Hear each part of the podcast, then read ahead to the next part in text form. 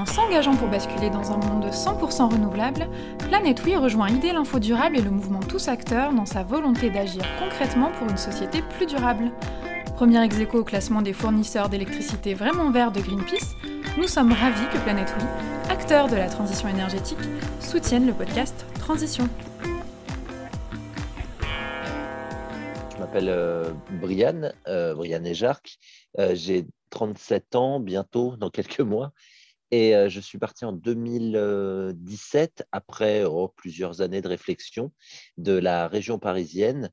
Euh, j'ai travaillé pendant une dizaine d'années en tant que prestataire euh, pour une société de l'informatique, un géant de l'informatique. J'étais, je, gravitais autour de tout ce qui était événementiel.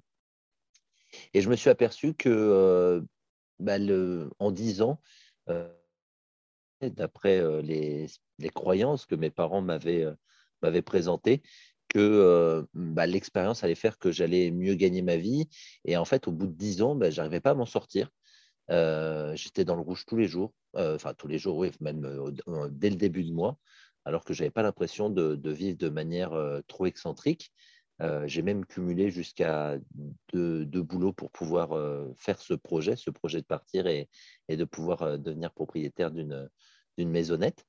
Et, un jour, bah, j'ai eu le déclic, enfin j'en ai eu plusieurs qui sont arrivés en même temps et qui m'ont vraiment expliqué qu'il fallait partir. Et, quand j'ai commencé à faire mes recherches, je me suis aperçu que euh, ce qui me coûtait cher, c'était euh, le lieu dans lequel je vivais, donc euh, un appartement en région parisienne, là où l'offre et la demande étaient, étaient très fortes, et que ma manière de vivre aussi n'était pas compatible. C'est-à-dire que bah, j'achetais des choses, je ne savais même plus ce que j'achetais. Pour moi, j'achetais des sandwichs, j'achetais de la nourriture emballée et je ne savais même pas euh, la base qui était comment on fait pousser, euh, ça pousse dans quel arbre.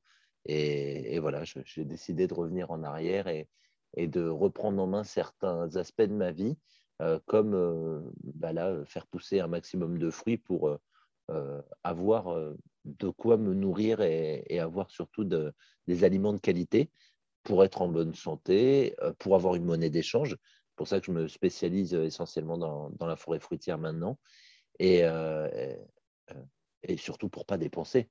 Parce que quand on voit le prix, le prix des, fruits, c'est hors de prix et, ça n'a pas de Vous m'avez dit pour revenir en arrière Oui, pour revenir en arrière sur certaines choses. Alors, je, je, je suis le premier à adorer la technologie, etc. Euh, bien sûr, j'ai une notion de l'impact de la technologie euh, sur euh, l'environnement, etc. par contre, pour, enfin, pour ce qui a été de, de mon expérience, je consomme quatre fois moins d'électricité par mois. J'utilise beaucoup moins d'eau. Par exemple, maintenant, j'ai besoin que de bah, les grands maximum 30 35 litres d'eau par jour pour pouvoir vivre quand on voit la moyenne française qui est, je crois, de 150 litres, alors je ne sais, je sais pas si c'est 150 litres par jour ou juste sur une, sur une douche. Euh, mais bon, voilà, j'ai décidé de réduire tout ça parce qu'en fait, euh, dès qu'on se réapproprie son énergie et, et qu'on a à gérer euh, l'eau, ben, naturellement, on, on, gâche moins. Vous me disiez, j'ai pas eu un, mais j'ai eu plusieurs déclics dans l'ordre et peut-être les principaux pour qu'on comprenne justement ce cheminement?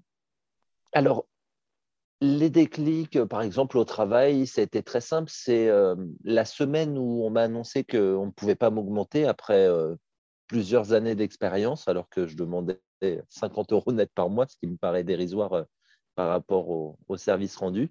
la même semaine, je me suis aperçu que dans ma, boîte, les, médias annonçaient que les actionnaires euh, ne s'était jamais autant enrichi.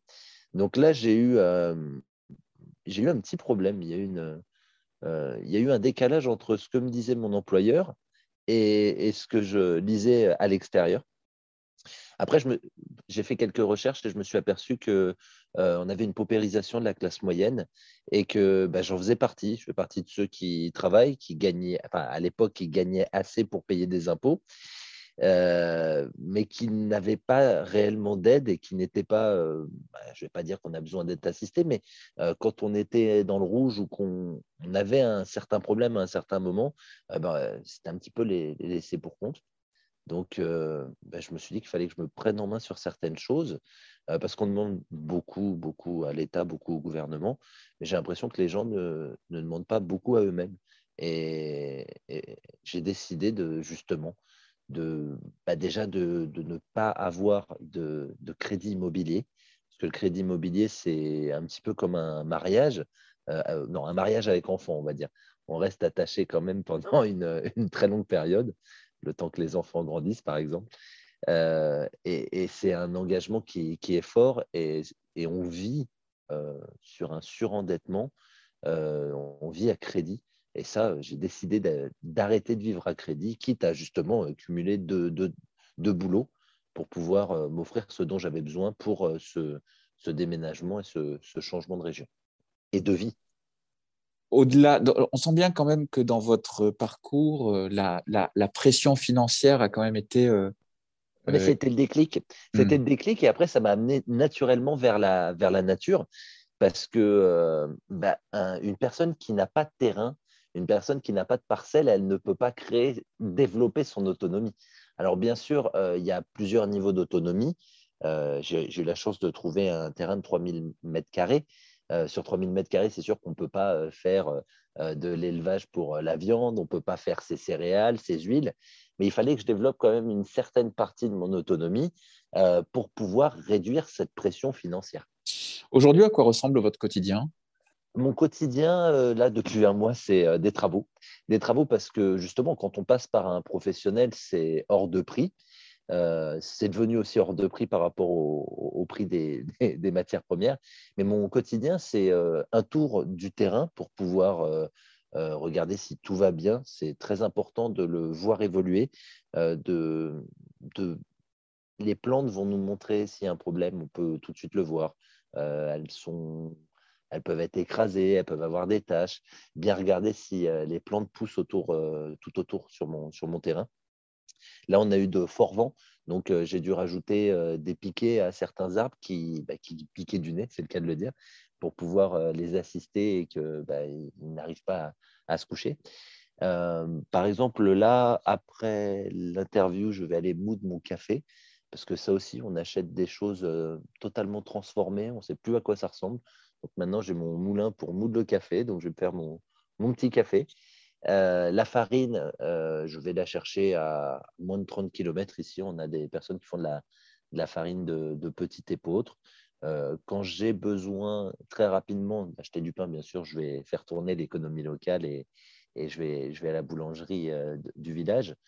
mais par contre, dès que j'ai un petit peu de temps ou dès que je fais d'autres tâches qui ne demandent, comme par exemple des interviews, qui ne demandent pas de, qui, qui, me laisse les mains, les mains vides, euh, j'essaye d'avancer, de, de, développer mon autonomie euh, jour par jour et, voilà, pour arriver à, ces étapes finales, ces, étape par étape. En fait. Donc, quand vous regardez dans le rétroviseur, aucun, aucun regret, pas de, pas de mélancolie, vous êtes plus heureux aujourd'hui qu'hier ah, c'est un excellent choix d'être parti de la ville et j'arrive à le voir par rapport à, mes, amis, mais les contacts qui restent sur Paris. Quand je me suis lancé là-dedans, je suis passé pour un fou à leurs yeux. Ils pensaient que j'avais pété un câble, que j'étais sur, euh, j'avais fait un burn-out ou, qui, qu'il y avait eu quelque chose. Moi, je leur expliquais tout simplement que, bah, en fait, la, pression euh, de, la vie était, était telle que bah, je, je, pense que je serais plus serein à la campagne.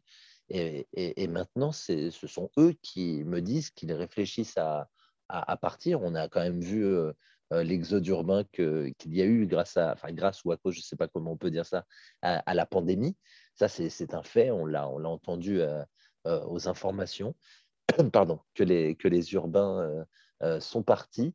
Euh, là, dès qu'on a lâché les gens, euh, j'ai jamais vu autant de partage de postes de mes amis euh, qui montrent qu'ils ne sont plus en ville, ils sont à la mer, ils sont enfin pas sortis. Et, donc, non, maintenant, maintenant, je regrette pas. Et quand je regarde en arrière, je me dis que je suis parti au bon, bon moment. Pour plusieurs raisons. Déjà parce que le, prix de l'immobilier, euh, alors je parle souvent d'argent, désolé, mais c'est vrai que c'est malheureusement le, nerf de la guerre et pour un projet d'autonomie. Et c'est la raison pour laquelle je me suis retrouvé ici à être heureux en plein milieu de, la nature. Donc euh, euh, l'argent a, a, du bon parfois. Euh, et, donc, quand je vois mes amis maintenant qui commencent à chercher, alors qu'avant ils en rigolaient il y a 3-4 ans, ils commencent à chercher. Et rien que dans la Sarthe, j'ai lu un article récemment dans la Sarthe, donc vers le Mans, euh, ça a pris 20% les terrains. Parce que c'est assez loin de Paris pour être à la campagne, on va dire, euh, mais pas trop loin de Paris s'il faut retourner travailler. Et, tout ça, on le, on le voit tous les jours. Et donc, non, non, je regrette vraiment pas d'être parti. Euh, j'ai aucun regret. Alors, maintenant, vous vivez où et, euh, et, et, qu'est-ce qu'il y a autour de vous quoi? À, quoi, à quoi ça ressemble alors, autour de moi, je vis au pied de la montagne Noire, c'est dans le Tarn, dans la région Occitanie. On est à 1h15 à peu près à, l'est de Toulouse, on est dans les terres. Euh, on est sur la patrie de, Jean Jaurès. On, on, a eu la chance euh, d'avoir eu, alors je ne sais pas si c'est une chance ou pas, on a eu euh, un développement industriel qui a été très fort dans ma région. Et après, il y a eu, euh, il y a eu bah, cet exode rural qui a fait que bah, ces industries, puis des industries qui ont été déplacées dans d'autres pays. Donc, on s'est retrouvé dans des régions assez pauvres. maintenant, elles sont, les, gens se réapproprient ces, régions, essayent de les, de les dynamiser on s'aperçoit qu'il y a un très très gros potentiel. Euh, par exemple, la chance que j'ai, euh, mon voisin de gauche, euh, il fait de la volaille et mon voisin en haut de chez moi, attention, là je parle même par rapport à mon terrain, hein, pas, pas en distance, vraiment par rapport au terrain qui, touche le mien. Donc j'ai de la volaille et un éleveur de vaches à viande. un petit peu plus loin, il y a un producteur de, fruits, de légumes, pardon. Et, c'est vrai que bah, tout ça, ça, moi, le matin, quand je me réveille, je me dis que si un jour il y a, un problème euh, à Rungis ou euh, une rupture de, la normalité, ça me permet de savoir euh, vers qui aller pour leur proposer une monnaie d'échange et pour pouvoir me nourrir. Donc voilà l'environnement dans lequel je suis. C'est un environnement rural, un environnement typique français. J'ai la chance avec la, chaîne YouTube de l'archipel de, de pouvoir faire le tour de France. Et on a vraiment une très belle région. Et, je trouve qu'il y a beaucoup d'espace, donc il y a de la place pour tout le monde, euh, pour les personnes qui euh, auraient envie de, de, changer de vie et de développer euh, un mode de vie plus rural. Vous m'avez parlé beaucoup d'argent hein, de, depuis tout à l'heure, et vous l'avez dit vous-même d'ailleurs, c'est aussi un moyen pour, pour changer de, de, modèle de vie, c'est ça, c'est un outil. comment vous gagnez votre vie aujourd'hui? Alors, je suis vidéaste. Euh, je, en trois ans, j'ai créé plus de 200 vidéos, dont euh, une centaine, je dirais 100, 120 reportages, euh, pour pouvoir présenter aux, personnes d'autres manières de voir l'autonomie. il y a autant de manières de, pardon, il y a autant de manières de, voir l'autonomie qu'il y a d'autonomistes. Moi-même, je me considère comme un néo-autonomiste parce que ça fait que trois ans. j'ai hérité d'aucun savoir familial puisque euh, mes parents m'ont éduqué euh, en ville. Euh, j'avais vraiment aucune expérience. Et, voilà, un néo-autonomiste. je ne sais pas si ça répond un petit peu à votre question. Et vous m'avez parlé tout à l'heure de rupture de la normalité. vous voyez l'avenir plutôt sombre et peut-être avec une hypothèse d'effondrement? Alors non, je vois pas du tout l'avenir sombre. Je, fais juste certains constats qui sont extrêmement simples. On a perdu nos industries. On l'a vu déjà quand euh, on s'est dit, bon, on va faire des masques. Ah mince, mais on les fait comment? On a, on a revendu notre dernière euh, usine, enfin, on a fermé notre dernière usine de masques. Il y a tellement de signaux qui nous montrent que euh, le mode de vie que je recommande aux personnes, donc s'éloigner des villes et tisser un, réseau, il y a tellement de signaux que ce n'est pas une question euh, d'être négatif, c'est juste une question de tout poser sur la table et de se dire Ah mince, c'est assez gênant. Parce que là, si par exemple il y a un problème là-dessus, alors quand je dis là-dessus, euh, problème d'industrie, donc on a besoin de masques, il n'y en a pas, pour reprendre cet exemple, euh, on, fait comment? Après, bon, on s'est aperçu qu'il y a quand même des, des, hommes et des femmes qui, qui, savaient coudre, qui ont refait des masques. Bon, après, on nous a dit que ça ne servait pas spécialement à, à, quelque chose au final. Mais voilà, il y a des gens qui, qui, avaient encore certains savoirs, qui avaient des, savoirs comme la couture, par exemple, et de par l'héritage peut-être de leurs grands-parents ou par les, passions que, qu'ils avaient. Donc, se réapproprier certains savoirs qu'on ne sait plus faire. Maintenant, quand on veut manger, moi, je, euh, c'est quand je commençais à, partir de région parisienne, mais on appuyait sur un bouton et on pouvait se faire livrer en 15 minutes. Bon, autant vous dire qu'ici à la campagne, c'est totalement impossible, il faut se débrouiller. Mais, euh, mais franchement, on est devenu tellement à un niveau euh, d'assistanat sur notre vie de tous les jours que on, bah, si un jour il y, a, cette fameuse rupture de la normalité, alors qu'est-ce que ça englobe, la rupture de la normalité?